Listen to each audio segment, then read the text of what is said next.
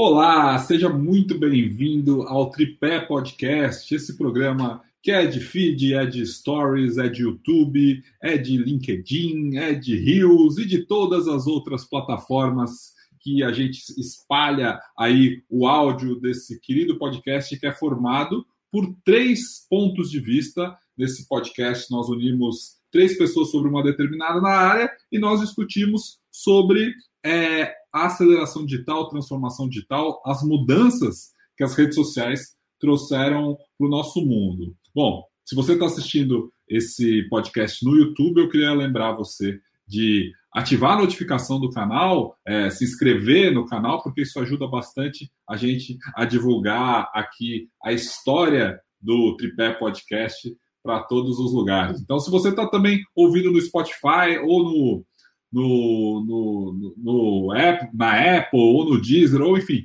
todos esses agregadores de áudio, por favor, inscreva-se também no podcast, sempre para que você possa é, receber as notificações dos novos episódios.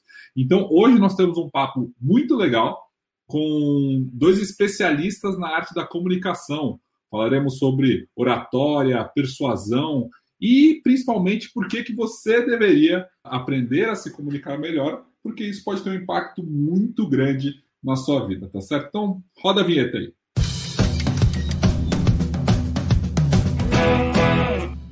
Muito bem, então vamos começar agora com as apresentações dos meus queridos convidados. Eu vou começar com a Maite Carvalho, que é comunicóloga, empresária, publicitária, escritora. Ela também é professora é, de cursos de persuasão, ela é especialista em pitch de vendas, né? ou seja, aquele discurso em que você apresenta a sua empresa para possíveis investidores, ou seja, um discurso de vendas bem focado é, no tempo curto em que você tem que entregar uma mensagem muito valiosa. Maite, muito obrigado pela presença. E eu sei que você é, tá, mora em Los Angeles, mas na verdade você está passando um tempo aqui em São Paulo de forma forçada, né? Será que você já conseguiu acertar essas questões de visto e, e tudo para voltar lá para o seu trabalho para sua casa nos Estados Unidos? Seja bem-vinda, Maite. Pois é, Pedro. É, eu deveria já estar nos Estados Unidos, até porque o meu escritório vai voltar, né? Vai retomar as atividades agora, é, em julho, porque está todo mundo vacinado mas devido à questão de visto de trabalho mesmo, que eu vou ter que renovar no consulado, eu volto entre julho e agosto. Então, agora a gente já está perto dessa retomada e eu aproveitei essa vinda ao Brasil, que acabou sendo estendida por motivos de força maior, para fazer essas parcerias, né, e retomar meus cursos. Eu já dava aula na ESPM, também, na Escola Superior de, de Propaganda e Marketing, e aí surgiu esse convite da Casa do Saber, então a gente acabou é, fazendo o curso aqui também, então acabou sendo bom que eu, que eu fiquei aqui no Brasil, porque eu pude explorar mais essas possibilidades, né? Então, em breve eu voltarei para Los Angeles, onde eu moro na Califórnia, mas estou aproveitando bastante essa estadia por aqui também. Bastante dentro do, assim, contexto pandêmico, né? Trancada dentro de casa. mas dentro do possível. Bom, eu faço tudo de casa. Eu só saio de casa uma vez por mês para cortar o cabelo e só. Não saio de casa, faço tudo por aqui. Ministro as minhas aulas por aqui, por isso que eu montei já esse espaço aqui que ficou bem profissional e as coisas estão caminhando muitíssimo bem. Eu acho que não volto mais o trabalho presencial, não. O duro é que eu tenho a maior estrutura instalada para o ensino de expressão verbal do mundo porque você tem grandes escolas inseridas em universidades, mas uma estrutura específica para fazer esse trabalho no mundo inteiro não existe nada como nós temos. Então, eu sempre resistia, porque falava, não, fazer trabalho remoto, à distância, porque você vai atingir. Aqui nada. Como é que eu posso concordar que num espaço de dois por dois eu possa fazer o trabalho e largar essa estrutura maravilhosa invejável que eu tenho aqui. Mas é evidente que era só uma desculpa para eu poder ficar lá. E com o tempo eu fui me afastando, fui me adaptando. Hoje a escola está parada lá. Muito bem, eu acho ótimo quando o papo assim se desenrola instantaneamente, ou seja, organicamente entre vocês dois. Mas, Reinaldo, eu não esqueci da sua apresentação, não, viu? Reinaldo Polito, que nos honra aqui nesse programa, ele é mestre em Ciências da Comunicação e ensina a arte da oratória há mais de 40 anos. Ele é professor de comunicação verbo-gestual nos cursos de pós-graduação em marketing político e gestão corporativa na USP, formou dezenas de milhares de alunos, e aí, claro, é, me corrija se esse, essa pesquisa que eu fiz aqui não está desatualizada, né, Polito? Mas você publicou 34 obras no exterior, com mais de 1 milhão e 400 mil exemplares vendidos. É, você também entrou de forma mais intensa no mundo digital há mais ou menos um ano. E claro, aí você acumulou novos alunos, é, as paredes da sua sala de aula acabaram se expandindo, ganhou plaquinha na, na Hotmart. É um sucesso, né, Polito? Eu mesmo Diga. fico desatualizado, porque você falou, no, eu sou professor de, em, no curso de pós-graduação em marketing político e gestão corporativa lá na ECA USP. Mas agora já tem um que é gestão e marketing em comunicação. É um outro, terceiro curso que eu ministro lá na pós-graduação na ECA USP. Então essas coisas vão. Você falou em mais de 40 anos, são 45 anos como professor de oratória. E esse 1 milhão e 400 mil exemplares já ultrapassaram agora as vendas em 1 milhão e 500 mil exemplares. Então as coisas vão, vão correndo muito rapidamente. Eu me perco. Eu faço a minha atualização lá no, no LinkedIn, no Wikipedia, eu mesmo fico perdido. Falar, será que eu já fiz essa atualização ou não? Mas, Polito, e essa transição para o digital? Como, como que aconteceu? Porque eu já fui na sua, na sua escola, estive lá, né? Você tinha uma estrutura muito grande, não sei se ainda tem para, o, para os alunos, e aí acabou fazendo essa transição para o digital, ensino remoto, tem aí um estúdio preparado. Como que funciona?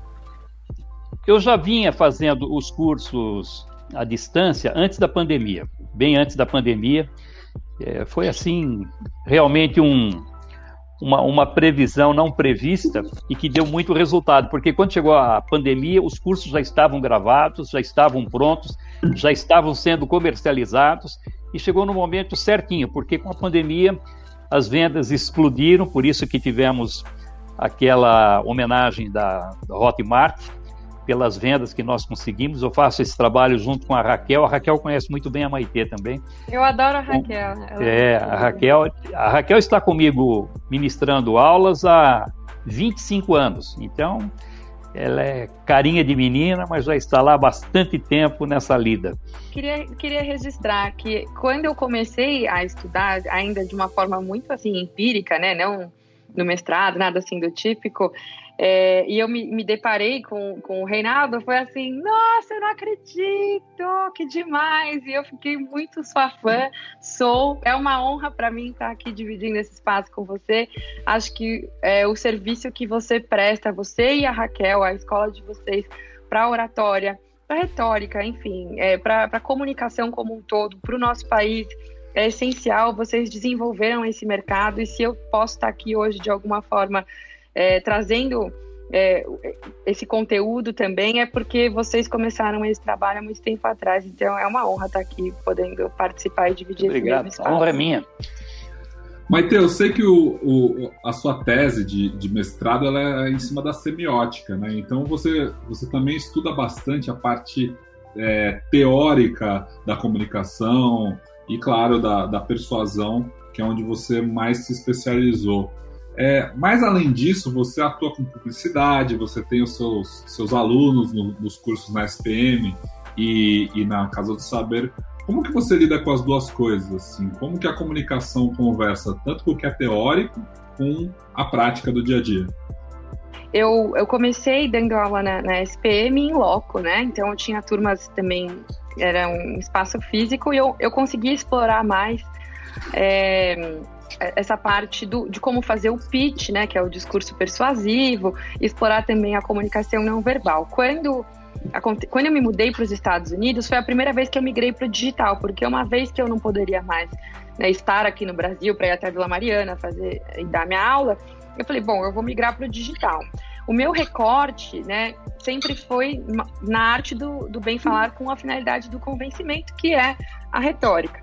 Então, parte do, do, conteúdo que eu compartilho, tanto nas redes sociais, quanto no meu curso, quanto no meu livro, ele passa muito por, por né, a, a, retórica aristotélica, e depois, conforme eu fui avançando também nos meus estudos, é, eu comecei a trazer mais da semiótica, especialmente a semiótica de Greimas, para entender quais são as principais abordagens de convencimento. Então, eu me dedico muito a estudar e a ensinar o fazer persuasivo, né? Que algumas pessoas chamam de manipulação, mas não é essa manipulação que muitas vezes a gente tem na nossa cabeça, né? Eu vou chegar aqui, vou colocar um chip na cabeça de ninguém, convencer ninguém a fazer o que não queira. É, mas eu, eu gosto bastante de explorar esse lado. E é claro que a oratória, ela, ela anda de mãos dadas com, com a retórica, né? Até porque não, não, se você não é um orador digno de fé, né? Se não compram o seu ethos, o seu caráter, se você não consegue cativar a sua audiência e se você não se expressa com clareza e a sua comunicação, to, todo código comunica, né? Então, desde a sua roupa, a forma como você gesticula, como você está presente ali, no aqui no agora, se eu, se eu não te considero um orador digno de fé, eu, eu, não acredito em nada que você está falando e aí o processo todo de convencimento, ele é comprometido. Então, apesar de eu não me dedicar tanto à oratória como recorte e mais ali na, na parte da semiótica e da persuasão, é, é, você não tem como separar uma da outra, né? Porque elas andam de mãos dadas, assim. Então, eu acredito bastante que muitas vezes, inclusive, a gente é, acaba achando que só o teor editorial ou só o conteúdo da fala é o que importa e, e, subestimando a importância do como você fala, que, que cada vez mais a gente tem estudos e pesquisas que demonstram que é o que de fato vai garantir que você não tenha nenhuma dissonância ali cognitiva entre o que você fala e entre o que o outro recebe, né? Então, desde a sua modulação de voz, desde o seu tônus e da sua presença, né? Eu fiz teatro na, na, na, muito tempo atrás, uns 10 anos atrás, e, e eu trago muito do teatro também para os meus aprendizados, Reich, Lowen, eu gosto bastante de bioenergética, me ajuda muito a aterrar, conseguir me expressar com, com mais clareza, mas eu confesso que eu ainda tenho muito arroz com feijão para comer ainda nesse espaço, assim, então, de alguma forma mais empírica, eu acabei utilizando isso desde o aprendiz, né, com o Roberto Justus, até no Shark Tank também, quando eu fiz a minha apresentação, eu tava tão confiante do que eu tava falando que eu fiz uma conta absurda lá, gente, uma conta muito errada. Eu falei que 365 menos 60 era 95, mas eu tava tão presente, eu tava tão, tão confiante, eu tava tão ali, é, 100% que passou. Nenhum dos tubarões é, me corrigiu e eu, no final das contas, até consegui o investimento.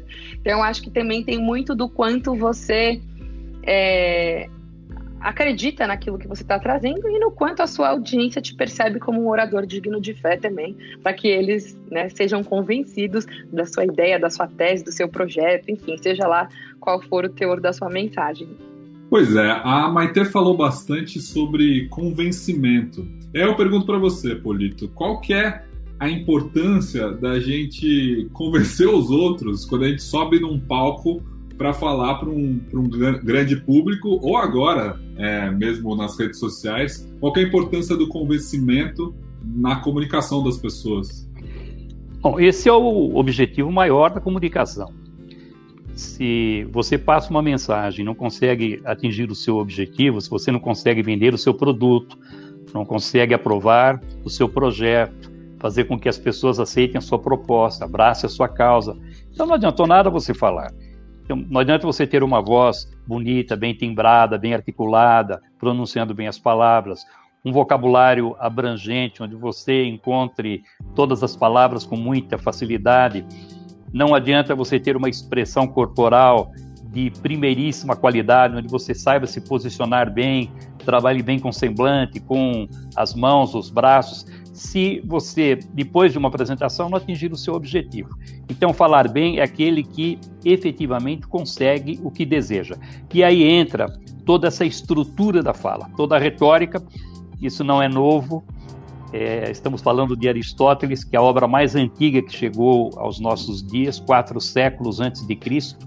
Uma obra extraordinária, mas não foi, não é a mais antiga. Essa é a mais antiga que chegou até nós. Antes de da arte retórica, tem uma obra chamada Tequiné, escrita por Corax e Tísias, século V a.C. É muito curioso, porque os proprietários de terra, naquela oportunidade, foram escorraçados das suas propriedades. E só depois de muito tempo é que eles puderam retornar e puderam recuperar as terras, mas para isso eles tinham que fazer uma defesa, uma sustentação oral. Então, Corax e Tísias escreveram essa obra, Tecne, orientando os proprietários de terra como é que eles deveriam agir para convencer o juiz de que aquela terra era deles. Até tem um, uma anedota muito interessante, porque Corax foi professor de oratória de Tísias. E no final do curso, Tísias se recusou a pagar as aulas, alegando o seguinte: que se Corax o havia ensinado de uma forma correta, ele deveria estar apto a convencê-lo a não pagar as aulas. Se por acaso ele não conseguisse convencer, é porque o curso não tinha tido validade e ele estava desobrigado do pagamento. Se isso pega, Maite, nós estamos perdidos. Não, não né? dá ideia, não dá ideia. então, essa, essa estrutura da fala, saber como é que você conquista as pessoas logo no início da apresentação, a fase de instrução, como é que você orienta os ouvintes para que eles possam entender bem a mensagem, escolher a sua argumentação, que tipo de argumento você usa no início, que tipo de argumento você deixa no final, é, qual é o tempo que você leva com um determinado argumento para que ele não seja cansativo, se você deve ou não refutar possíveis objeções, até que você possa chegar no final de uma apresentação atingindo aquilo que você deseja. Então, é esse conjunto todo em que você tem toda essa parte estética da apresentação, mais a estrutura da fala que podem fazer um bom orador.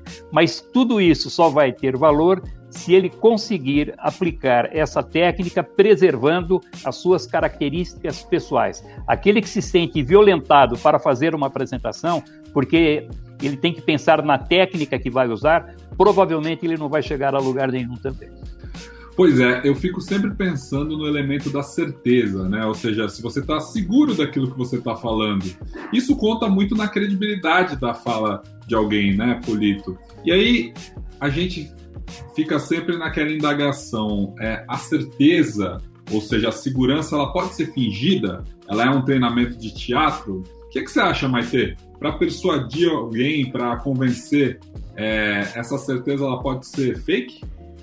Fingir, as pessoas podem até fingir. A questão é que, especialmente no, no mundo que a gente vive hoje em dia, né, a checagem do seu ethos ela é, ela é muito, muito disponível, transparente, né, o acesso à distribuição de informação. E assim, é, como o Polito bem colocou, uma vez que você não está confortável em assumir, vamos supor que eu tenho eu sou uma pessoa rebelde, um arquétipo fora da lei, eu tenho um tom de voz provocador, e é, essa é a maneira como eu me comunico. E de repente eu quero docilizar o meu corpo, a minha fala, mudar meu tom de voz, construir uma narrativa que beira o apelo de misericórdia, uma, algo que não, não, não encaixa, que não, não cola. É, será, será que eu vou conseguir me expressar entre o meu pensamento e a, e a linguagem da forma que traduz exatamente a minha crença, meus valores, a minha ideologia. Então, eu, eu penso muito também que esse descolamento, em algum. É, em, se, se, ele não é autêntico, óbvio que você pode. Né, é, de alguma forma talhar esse discurso, você pode levar mais para um lado, mais para o outro, você pode ocultar alguns aspectos, você pode, você vai construir uma narrativa, você vai construir é, é, tudo isso, mas a partir do momento que você não está se respeitando como um orador e das suas principais características ou tentando emular algo que você não é, né? Não tem o certo e o errado nesse sentido. A questão é como que você vai bancar isso depois. Então, se eu tenho um, um tom de voz provocador, se eu gosto de questionar, se eu sou inovadora, se o, a tese que eu estou argumentando é uma tese sobre disrupção, é um tema que, que comporta esse tipo de, de postura, eu, eu, posso, eu posso ir sem medo, assim, de, de do olhar do outro, ou da vaia, ou do aplauso, porque também aquele orador que ele é refém disso, muitas vezes ele, ele acaba não se colocando com, com clareza, né, com eficiência, ele nem pensa bem, porque só fala bem quem pensa bem, muitas vezes. Isso é uma coisa que eu falo, eu falo muito no meu curso, assim, né? No Retórica, o Aristóteles fala essa frase, só fala bem quem pensa bem. E eu, quando era mais nova, eu ouvia muito isso, assim. Ai, a Maite vende gelo pra esquimó, não, com cuidado com ela, porque ela não é muito confiável, essa menina aí, viu? E eu cresci me sentindo uma pessoa péssima, horrorosa. Eu falava assim, ninguém pode saber que eu falo bem, porque se eles souberem que eu falo bem, tudo que eu falo vai ser questionável. Agora ninguém vai mais acreditar no que eu tô dizendo, porque eu só tenho essa virtude de ser uma boa oradora, de ser uma boa comunicadora, mas eu sou uma fraude praticamente. Era o que eu pensava antes de ressignificar a minha relação com a comunicação. Uma vez que eu entendi que só fala bem quem pensa bem, eu falei, opa, eu sou inteligente então. Eu não só, eu não só falo bem, e muitas vezes eu, eu vejo que é, existe uma conotação que ela é, ela é, depreciativa no fato de você ser uma pessoa que fala bem, no fato de você ser um bom orador, como se isso pudesse questionar a autenticidade do que você diz, como se fosse é, como se fosse quase que assim um pecado, né? Muitas vezes. E, e quando a gente para para pensar que só fala bem quem pensa bem, então a gente ressignifica essa própria trajetória. Então não sei se eu respondi essa pergunta, porque agora eu desembestei a falar. Sabe que você estava falando e eu fiquei pensando aqui nessa, nessa frase, né? Que, que só fala bem quem pensa bem. E essa parte de pensar bem, talvez ela seja muito mais complexa do que falar bem. Polito, nos seus cursos de oratória, como que você ensina alguém a pensar bem para aí sim conseguir falar bem? Bom, aí começa pelo estudo da retórica que nós estamos conversando até aqui. Porque quando você tem uma mensagem para transmitir, você tem que saber estruturar essa mensagem. Quando você pensa na estrutura da mensagem, como é que você inicia, prepara, desenvolve, conclui, aí você está pensando, porque você tem a fase de criação, onde você vai é, criar a mensagem que você vai transmitir, qual é o tema, qual é o assunto, e a partir daí você vai estruturar. Eu, por sinal, sofro com sofro com isso não, mas é um, é um peso que eu carrego toda semana. Eu escrevo quatro, quatro artigos por semana. Eu escrevo no UOL, escrevo na Jovem Pan, escrevo no Diário de São Paulo e na revista Simples, Vida Simples. Então eu preciso quatro vezes por semana, encontrar um tema novo, diferente, que seja atraente e que guarde a característica com cada um desses veículos. Por exemplo, na revista Simples tem que ser algo mais mais sentimental, mais tocante, mais leve, mais cheio de histórias. É o tipo de, de mensagem que as pessoas é, esperam receber ali. No caso da Jovem Pan, tem que ser algo mais contundente, dar umas pitadinhas na política, embora eu não fale sobre política. Eu analiso a comunicação dos políticos, mas aí as pessoas acabam interpretando, às vezes, de uma forma equivocada. Porque quando você fala Bolsonaro, Bolsonaro, fala em Lula, Lula. Tá. E, na verdade, eu só estou fazendo uma análise da comunicação deles. Então, quando fala assim, ah, o Bolsonaro fala mal, então vamos analisar se fala mal e por que fala mal. E se as pessoas não estão tendo essa opinião por ideologia apenas. E aí eu comento todas as características, falo do progresso, onde ele caiu, onde ele arrumou. Então, analisar ali esse tipo de comportamento da comunicação é, é, interessante. Mas toda semana eu preciso pensar em algo novo. Na verdade, todos os dias porque você, para escrever quatro artigos novos por semana, você precisa escrever todos os dias. E fora os livros, né? você disse em 34 livros. Esse ano aqui, aproveitando a pandemia, foram cinco. Eu reescrevi dois, reescrevi um livro que tinha ficado parado, Gestos e Postura para Falar Melhor. Esse livro eu publiquei em 1987, foi o segundo livro meu. O primeiro foi Como Falar Corretamente e sem inibições. Esse é o mais conhecido, já vendeu mais de 700 mil exemplares. Ele chegou agora na centésima, décima segunda edição, ficou três anos e meio nas listas dos mais vendidos e foi publicado praticamente no mundo todo. E o segundo livro foi Gestos e Postura. Mas quando chegou no ano 2000, eu vi o livro com as ilustrações, com um tipo de linguagem meio desatualizado. E eu pedi à editora que não fizesse mais um livro, que parasse de publicar, que eu ia reescrever. E aí fui empurrando, empurrando, empurrando, porque eu sabia que ia dar muito trabalho. E agora, na pandemia, resolvi arregaçar as mangas, reescrevi os gestos de postura, já está lá na editora. Reescrevi também o livro Oratória para Advogados. Esse livro também já vendeu mais de 100 mil exemplares. Quando ele chegou na 11 tiragem, eu resolvi fazer uma reformulação, incluir, então, segunda edição já está no mercado, e três livros novos. Escrevi uh, Os Segredos da Boa Comunicação no Mundo Corporativo, esse eu fiz junto com a Raquel. Comunicação à Distância, O que Não Fazer, esse eu escrevi junto com a Raquel também. E um outro, que era um projeto antigo meu, que é Saiba Como Dizer Não Sem Magoar os Outros, foi um outro projeto que eu tinha e já está no mercado também. Então, além dos textos todos, tem os livros que vão tomando conta da cabeça, sem esquecer que eu ministro aula todos os dias também. Então, essa atividade é infindável, riquíssima, ela é muito prazerosa. E se você quiser, você tem atividade desde o momento que você se levanta até a hora de, de madrugada, quando você vai se deitar. Hipolito, o que, que seus alunos procuram quando eles vão atrás das aulas de oratória? Qual é a principal dor é, desse profissional que precisa dessa habilidade de falar em público? Bom, na verdade, Pedro, as pessoas não sabem o que elas precisam. Não sabem, porque normalmente elas acham. É muito fácil saber quando ela tem medo. Ah, eu tenho medo de falar em público. Ah, eu fico muito nervoso quando vou fazer uma apresentação. Eu tenho medo.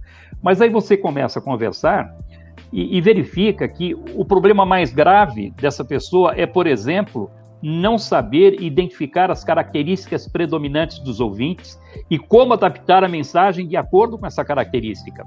Então, você falava no Aristóteles, Maite.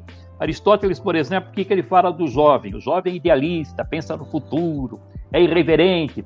O idoso, o idoso tem história, ele tem um, as suas realizações, ele tem um passado. Então, quando vai falar para o jovem, você não pode falar para o jovem como se estivesse falando para o idoso. Você não vai falar para o idoso como se estivesse falando para o jovem. A mensagem é a mesma. Agora, a forma de transmitir a mensagem precisa ir ao encontro da característica desses ouvintes. Então, uma grande dificuldade que as pessoas têm e normalmente desconhecem é como adaptar a mensagem de acordo com a característica do ouvinte. E mais, às vezes você faz a preparação, então você analisa, estuda, como você fez, né? Você estudou o meu currículo e da Maitê com antecedência, deu uma olhadinha como é que era. Então você fica sabendo que público, até o motivo da presença das pessoas já é um ponto importante para você fazer a análise. Conversa com o responsável pelo evento, enfim, você tira informações. Em 95% das situações você acerta. Mas existe aí uns 3, 4, 5% de risco de equívoco. Aí você faz o planejamento da apresentação e durante a sua exposição você vai analisando a reação dos ouvintes e percebem que aquela sua expectativa não está sendo atendida, porque você também não está atendendo a expectativa do ouvinte, ou seja, você se equivocou na análise que fez. Então é preciso ter essa tranquilidade de ir mudando a apresentação. Por exemplo, se você havia imaginado uma apresentação mais emocional e não está dando certo, você vai mudando por uma mais racional e vice-versa. Eu, por exemplo, atendi um grupo de jovens.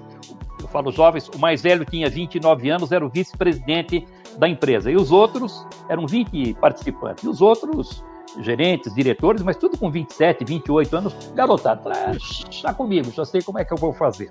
A roupa mais descolada, aquela linguagem mais solta. E comecei fazendo ali as minhas brincadeiras e os caras não reagiam. Não adianta, faz aquela brincadeirinha que dá certo em tudo quanto é lugar. Não reagiam. Então, na hora, eu comecei a perceber que a minha avaliação inicial estava equivocada. fui fazendo uma mudança, passando para uma apresentação mais racional, e aí sim, pegou bem, tanto que no final fizeram uma avaliação do curso, gabaritou em nota máxima em todos os itens. Então, se eu tivesse feito a avaliação inicial, mas não tivesse me preocupado com a reação dos ouvintes para fazer essa mudança durante a própria exposição, provavelmente eu teria fracassado. É, essa questão do jogo de cintura, eu, eu acredito que, que todo professor vai desenvolvendo isso com o tempo. Assim, acho que a gente que está na, na, sala de aula ali, a gente sente quando está perdendo os alunos e quando começa uma conversinha lá e quando está todo mundo olhando para o teto, a gente ia para o celular, que é algo muito difícil às vezes da gente mensurar quando a gente está numa experiência é, intermediada através desses dispositivos, né? De, de Zoom, de Skype, de, Sim, de enfim, ferramentas que a gente não consegue sentir tanto, né? Eu, quando estou numa sala de aula, eu sei quando eu estou perdendo os meus alunos, eu sei quando eles estão comigo, eu sei quando é a hora de dar um intervalo, eu sei quando eu vou soltar a bomba e depois eu vou falar, vou deixar todo mundo pensando sobre isso, depois a gente volta. Mas muitas vezes quando a gente, é, é, enfim, né, não está tão como que eu posso dizer? Estar em loco ajuda, né? Por isso que eu quero muito ler esse novo livro sobre como fazer essas apresentações em dispositivos digitais, porque é um grande desafio você humanizar essa experiência. Essa é uma das perguntas que eu tenho mais recebido, assim, dos meus alunos, e acho que a maior dificuldade que trazem para mim, eu tenho 70% das minhas alunas, leitoras, seguidoras, assim, aí é um número bem aproximado, né? Mas pegando do que eu tenho de, de cadastro, são mulheres. Muitas mulheres elas trazem para mim é, uma falta de autoconfiança e, e, muitas vezes quando você começa a desmembrar né, esse problema e, e, categorizar, você vê que também muitas vezes passa pelo que o, o Polito trouxe sobre essa questão de você desconhecer a sua audiência. Né? Tem, tem um ditado que diz que você fazer uma apresentação bem feita né? Mas sem entender quem é a sua audiência e fazer essa mesma apresentação para públicos diferentes é como você escrever uma carta de amor, mas no título colocar a quem interessar possa, né? Ou seja, ela é linda, ela é muito bem escrita, ela é emocionante, mas a quem interessar possa, né? Tô é. apaixonada por quem quiser. Então, você não vai estabelecer esse vínculo. E além de conhecer a audiência, eu, eu vejo muito aluno pecando em reconhecimento de contexto, especialmente quando a gente está falando assim, mundo corporativo. Então, é uma apresentação. Essa empresa acabou de ser adquirida, teve demissão em massa. Qual que é o momento? Qual que é a intenção que a gente quer gerar? Né? Aqui o, o professor trouxe a questão é, de você entender o caráter do jovem, do idoso, dos nobres, que o Aristóteles bem coloca, mas também tem assim, qual, qual que é a paixão que eu vou querer de alguma forma despertar aqui? Muitas vezes eu vejo apresentações que, que, que, carregam nas tintas e acabam sinalizando emoções que talvez devessem ser evitadas naquele momento. E a falta de leitura de contexto poderia endereçar esse tipo de coisa. Então, assim, puxa vida, né? Um contexto corporativo. A gente está falando de um, um ano difícil, uma pandemia, bater resultado, teve demissão em massa. Qual que é o tipo de tom de voz que eu vou utilizar? Que tipo de emoção que eu vou querer evocar na minha audiência? Eu estou precisando construir um sentimento de pertencimento entre esse grupo? Esse grupo tá como? Qual que é a sensação que eles trouxeram para o RH? Então, muitas vezes, e essa é uma preocupação que quem é palestrante também tem, né? A primeira coisa que você faz quando você vai pegar um briefing de uma palestra, você fala: peraí, me dá um pouco de contexto. É uma força de vendas de que empresa? É uma venda corporativa entre empresas é uma venda para o consumidor final? Tem meta? Não tem? Eles vieram de que contexto? Então, acho que além de entender a audiência, em você entender o contexto também. Eu vejo que muitas vezes as pessoas elas pecam nisso e aí acabam fazendo é, uma, uma apresentação, ou um pitch, ou enfim, um discurso, às vezes, porque é só laudatório, às vezes você não tem nenhum teor é, né, necessariamente, óbvio que vai convencer de alguma coisa, mas assim, ele é um, é um discurso mais celebrativo, mas a pessoa não leu a sala, ela não leu a, a audiência e o contexto por trás daquilo, o histórico que teve antes dela chegar ali, e, e aí fica todo mundo olhando falando assim ah, tá, para essa pessoa é fácil dizer isso, mas ela não sabe qual é a realidade que a gente vive, né? E você não estabelece rapport nenhum com ninguém e fica todo mundo assim, ah, legal, próximo, né? Então, acho que isso também acho que é uma dificuldade muito grande, além da falta de autoconfiança, principalmente por parte das mulheres. Elas me perguntam, ai, eu não tenho coragem de me colocar é, na reunião, eu, eu, eu, me falta o ar, eu não consigo respirar, eu não consigo porque eu acho que o meu gestor, o meu chefe, ele já está me julgando e me avaliando, então eu vejo que passa muito também por uma questão de autoconfiança.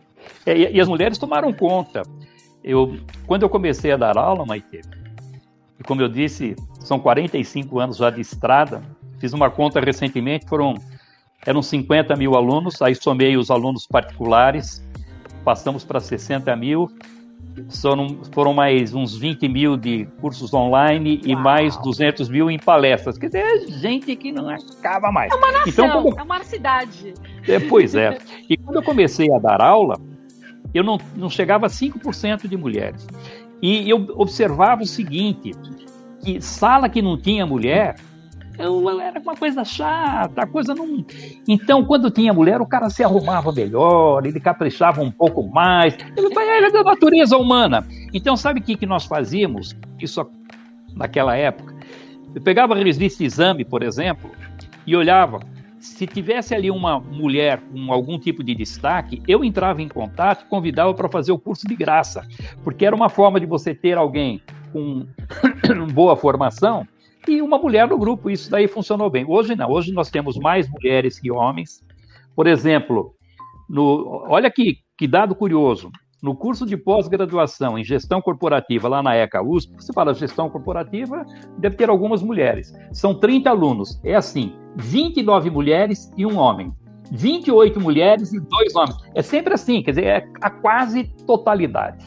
Então, realmente, a, as mulheres estão procurando cada vez mais, exatamente por isso, estão ocupando posições cada vez mais importantes e percebem que precisam da comunicação. E você falou, Maite, em, em contexto, fazer o briefing.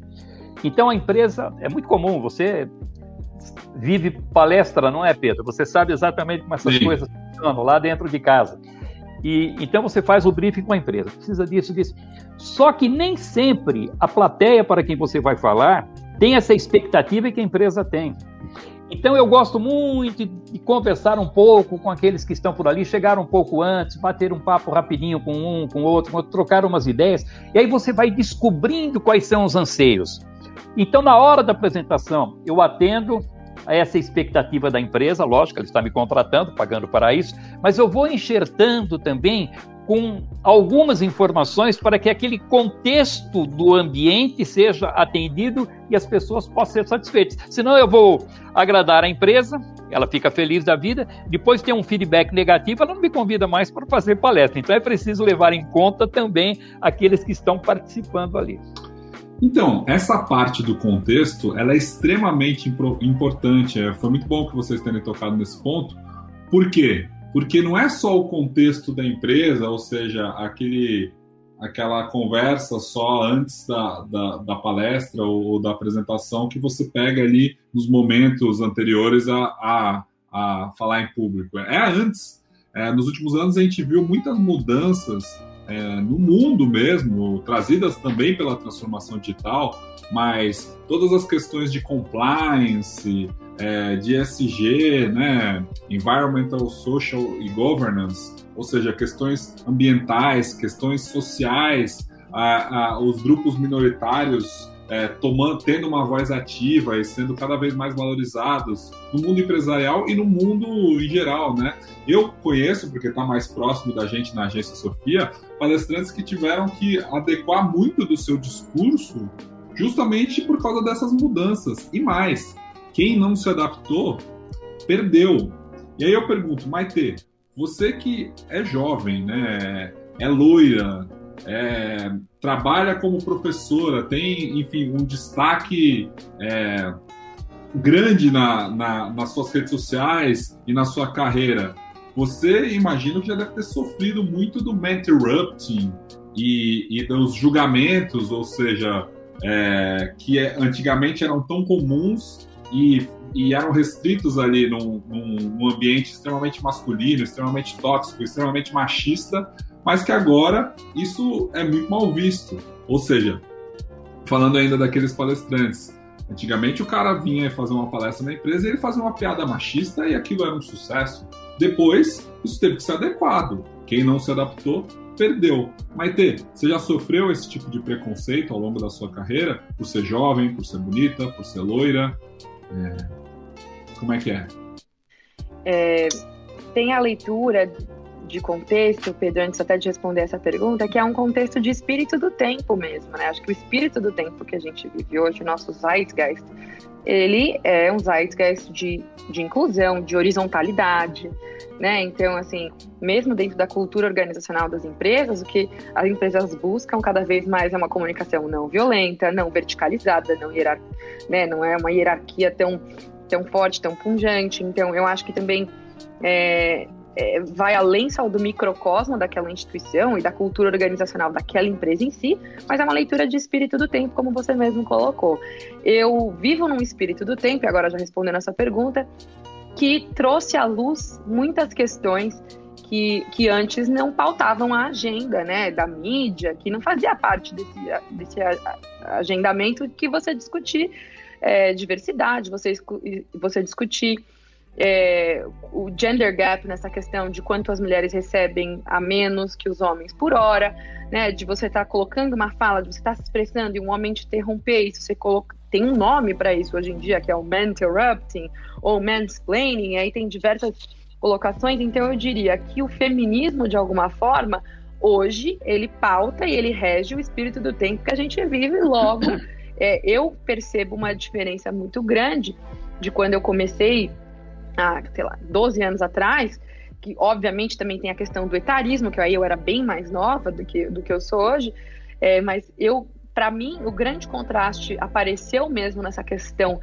da, do respeito à oradora quando eu me mudei para os Estados Unidos. Foi aí que eu percebi como existe ainda o machismo no mundo corporativo aqui no Brasil, nas reuniões ou nas explanações, assim. E, e, e isso, isso para mim ficou latente, isso ficou evidente uma vez que eu me mudei para os Estados Unidos, na forma como as pessoas recebiam as minhas apresentações, nos feedbacks, nas interações, e por muitas vezes eu não sabia nomear o que estava acontecendo. Então, quando você é ignorante com relação ao fato, você pode pensar que, de repente, você enfim, é, você errou numa forma de se comunicar, num código, né? Você traz isso para o seu teor editorial ou para a forma como você se expressa. Mas muitas vezes o seu receptor ele, ele tem um preconceito mesmo com relação à sua idade, à sua aparência, né? Enfim, lá, especialmente na Califórnia, eu sinto que isso é uma coisa um pouco ultrapassada. Então, eu, eu, eu, eu sinto muito menos essas barreiras no meu dia a dia. Contudo, no Brasil, é, eu, tenho, eu tenho uma exposição muito maior, eu tenho um alcance maior, né? Eu tenho um prestígio social que eu não tenho nos Estados Unidos. Então, o peso da minha opinião, ele, esse argumento vai mais de autoridade, vamos assim dizer, ele acaba compensando é, o que muitas vezes as pessoas vêm trazer.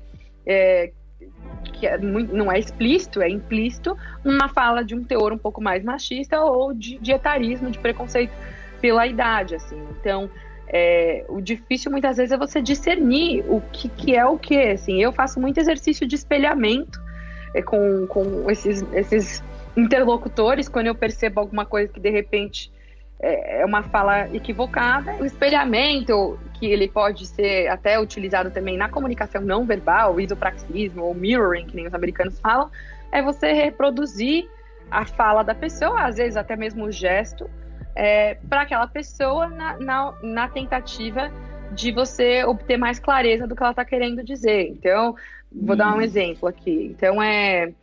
Ah, tinha que ser mulher mesmo, porque tá demorando muito para fazer essa apresentação.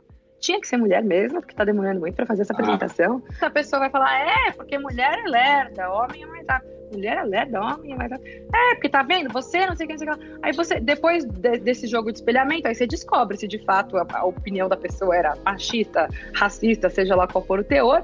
E aí você pode endereçar isso, né, de, de, de uma, de uma forma um pouco mais concreta, mas muitas vezes essa acusação ela não vem explícita. O espelhamento também ele pode ser utilizado fora desse contexto de uma comunicação mais abusiva, mas você pode utilizar até em negociação também. Muitas vezes você está lá negociando com se é um fornecedor tentando vender para um comprador e a pessoa te diz, olha, Maite, obrigada, viu? Mas a gente não vai mais contratar os seus serviços. A gente analisou a proposta, mas agora a gente não vai seguir em frente. Muito obrigada. E eu poderia, como um vendedor, falar, ah, legal, obrigada, puxa, vida que segue, mas eu poderia falar, por hora vocês não vão contratar o, o serviço? É, porque meu chefe está enrolado e, e, e, ele não está se sentindo confortável em deliberar sobre isso nesse momento. Ele não está se sentindo confortável em deliberar sobre isso nesse momento? É, porque o último fornecedor, Maite, que veio aqui, atrasou o prazo, colocou a gente numa situação aí. constrangedora na empresa, e aí o departamento ficou exposto, então a gente não quer ter que passar por isso de novo. Opa, eu achei a objeção. Aí eu consigo trazer um contraponto que é me parece que você está preocupada com prazo. Eu posso colocar é, uma cláusula no contrato dizendo que se eu atrasar, a gente vai pagar uma multa, assim eu garanto para o seu gestor e para vocês que a gente vai cumprir. Então, assim, o espelhamento ele é um um super trunfo, eu considero. Me ajuda muito a obter mais clareza na agenda do meu interlocutor e, e muitas vezes revelar dinâmicas invisíveis ali por trás da fala. Polito, eu queria insistir nesse ponto. Quem não se adaptou à transformação digital é, perdeu o mercado, né? Bom, eu eu fui passando por todos os cotovelos que você possa imaginar. Todas, imagina, 45 anos, todas as mudanças eu precisei estar presente. E para permanecer vivo, ativo e, e me destacando no mercado, eu tive que fazer todas as adaptações atendendo a realidade daquele momento que eu estava vivendo. Por exemplo, com relação à idade, eu comecei a dar aula, eu tinha 24 anos. 24 anos, era um moleque. É, eu me lembro que eu não tinha nenhum aluno mais velho, mais novo que eu, todos eram mais velhos que eu. Então eu tentava disfarçar, colocava uma roupa escura, um, deixava um bigodinho que era uma coisa horrorosa, mas não adiantava, ficava com mais cara de moleque ainda. Então tive que superar aquilo, demonstrando que eu tinha competência, que era um estudioso, que o meu trabalho dava resultado. E com o tempo isso foi sendo uma necessidade de adaptação o tempo todo. Por exemplo, com relação à, à roupa, olha só, eu ministrei uns 20 cursos para a maior empresa de tecnologia aqui no país. E resultados excelentes. Um dia, almoçando com a diretora de RH lá na empresa, ela falou: Polito, eu contrato você porque você é o melhor profissional que existe no mercado. Tem ninguém que faça um trabalho como você faz. Mas você não é o você não é o estilo da nossa empresa. Aí eu olhei do lado, aquela molecada toda à vontade e tal, e eu naquela época usando terno, gravata, tudo. Mas não tive dúvida, no dia seguinte arranquei a gravata, nunca mais na vida usei gravata. Usei, eu fui presidente da Academia Paulista de Educação, e o meu colega mais novo ali tinha 80 anos. Então imagina a garotada com quem eu convivia. Então lá ia de terno gravata porque o público era um público que tinha esse tipo de anseio ali. Mas depois que eu passei o bastão, passei para frente a presidência, nunca mais. Então é, você precisa ficar de olho nos movimentos todos por exemplo, com relação a preconceito, no começo eu me senti muito agredido. Isso é coisa de gente chata, imagina, é muito mimimi. É normalmente a reação que você tem. E depois eu fui estudando e transformei isso em aula para os alunos. Falou: olha, existe uma linha amarela, essa linha não deve ser ultrapassada porque se você ultrapassar, você corre o risco de comprometer os seus objetivos você vai ser prejudicado com isso. Então é preciso guardar uma margem de segurança onde você possa respeitar o público, você possa respeitar esse questionamento sem se violentar. Então, com isso, a pessoa vai respeitando o outro lado, ela não se sente violentada, agredida e consegue os resultados que ela pretende. Então, tudo isso precisa ser observado a cada dia, porque o público muda a cada instante. Ah, aquele tipo de discurso que você fazia há 20, 30 anos, hoje não funciona mais. E daqui a 5, 10 anos não vai funcionar mais também. Então é preciso verificar quais são essas tendências com essas mudanças. O que me ajuda muito, Pedro, são os artigos que eu escrevo, porque se os meus artigos não tiverem audiência, se eles não forem lidos, se eles não forem elogiados, é lógico que essas empresas não vão querer continuar comigo. Então eu preciso o tempo todo verificar se a minha mensagem está sendo bem recebida. E outro trabalho que eu faço, além dessas, desses cursos que eu ministro lá na USP, palestras em faculdades. E faço isso com prazer. Por quê? porque eu quero ver se como é que essa garotada está reagindo, se a minha piada está dando certo, se eu consigo manter a atenção desde o princípio até o final, quais são as adaptações que eu preciso fazer naquele momento. Então, com isso, eu vou me adaptando praticamente o tempo todo. E tenho a Raquel comigo, que a Raquel é uma pessoa arejadíssima e que vai me cutucando o tempo todo para que eu faça as transformações. E aí nós vamos caminhando. Gente, que papo maravilhoso. Muito obrigado pela presença dos dois. É, foi um, eu tenho certeza que a gente contribuiu bastante para todo mundo que se interessa por, por esse tema, que quer aprender a se comunicar melhor. E, enfim, eu tenho por padrão aqui terminar o Tripé Podcast com uma pergunta que tem muito a ver com o nosso universo das redes sociais, que é assim: é, quem você segue, Polito e Maitê? Quem que vocês admiram aí nas redes sociais? Bom, primeiro gostaria de agradecer a troca e agradecer a oportunidade de conhecer o Reinaldo Polito através do podcast. É um prazer muito grande.